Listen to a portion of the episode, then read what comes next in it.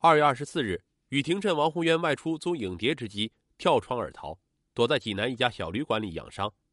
当刑侦人员问他是否认识两名被害人和失踪的刘玲时，雨婷说认识，并不经意的提供了一个重要的情况，那就是二月二十五日早晨八点钟左右，雨婷接到女被害人从玉顺巷三十一号打来的电话，对方问雨婷现在在哪里，能不能马上到烟台，有急事强伤。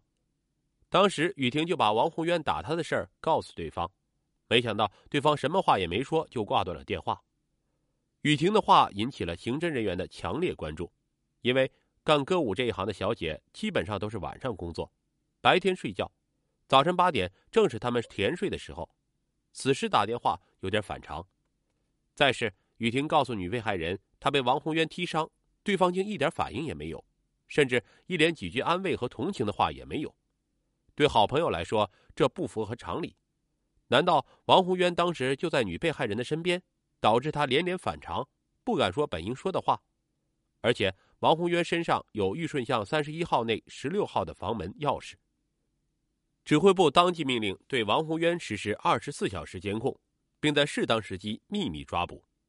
然而，王宏渊却早已销声匿迹。与此同时，刑侦人员拿着王的照片及其他资料。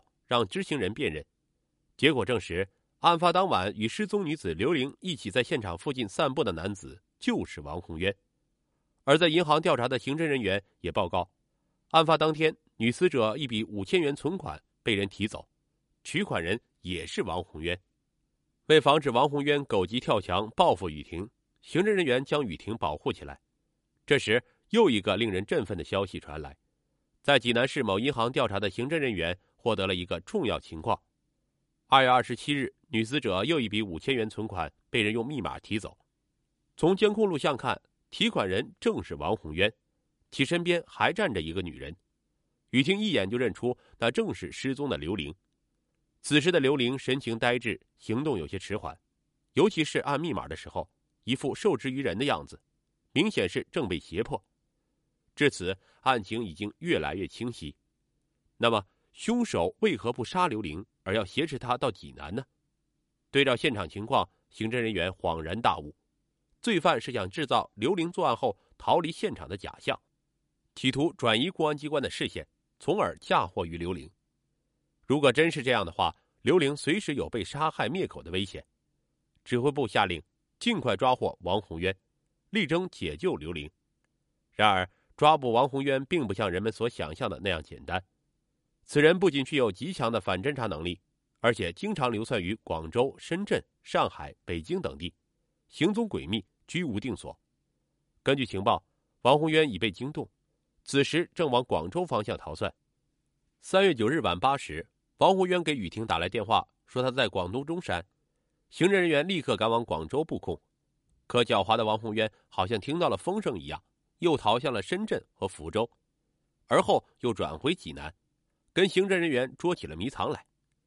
从反馈的信息分析，王宏渊身带现金不多，而广东一带消费很高，不利于王宏渊生存和长期潜伏。他给雨婷打电话很可能是一个幌子，企图引开刑警的视线。指挥部决定将抓捕重点放在济南。果然，三月十八日，王宏渊在济南一家宾馆露面。三月十九日晚上十点多钟，经过缜密侦查，终于摸清了王宏渊潜藏的地点。此时，王宏渊正和一帮朋友在济南另一家宾馆打麻将。烟台和济南两地警方悄悄将这个宾馆包围起来。只听“咣当”一声，门房被突然踢开，王宏渊及五名麻友被一网打尽。开始，王宏渊还以为自己被抓了赌，不以为然。可是，当他发现警察不光是济南的，还有烟台的时，便有些慌乱起来，一种大难临头的感觉袭上心来。他开始装疯卖傻，一会儿大呼小叫，一会儿只言不发。见这招不灵，他又装出一副认罪伏法的样子，交代了到烟台杀人的经过。但主谋不是他，而是刘玲，企图把罪责推到刘玲的身上。当问起刘玲的下落时，狡猾的王宏渊说他正在广州。刑侦人员心里有数，广州早已经翻遍了全城，刘玲不可能在那里。为了戳穿他的鬼话，刑侦人员亮出证据。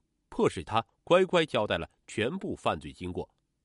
原来二月二十四日晚上，王红渊回家后发现雨婷出逃，气得暴跳如雷，当即找到一个昔日同学，连夜赶到烟台，用事先准备的钥匙偷偷打开房门进入屋内，见屋内无人，查看屋内陈设，判断雨婷确实没有来烟台，于是萌发了抢劫的念头。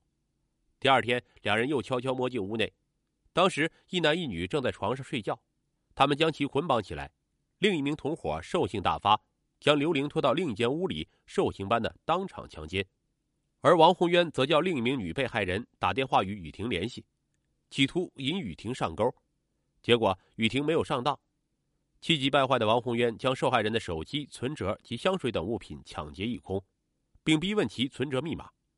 王宏渊立刻到银行提出五千元现金，他想自己犯了抢劫罪，如果东窗事发，起码要判十五年以上有期徒刑。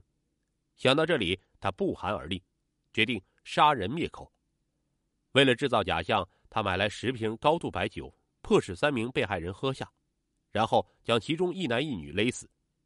眼看着同屋两人惨遭毒手，刘玲吓得跪地苦苦求饶。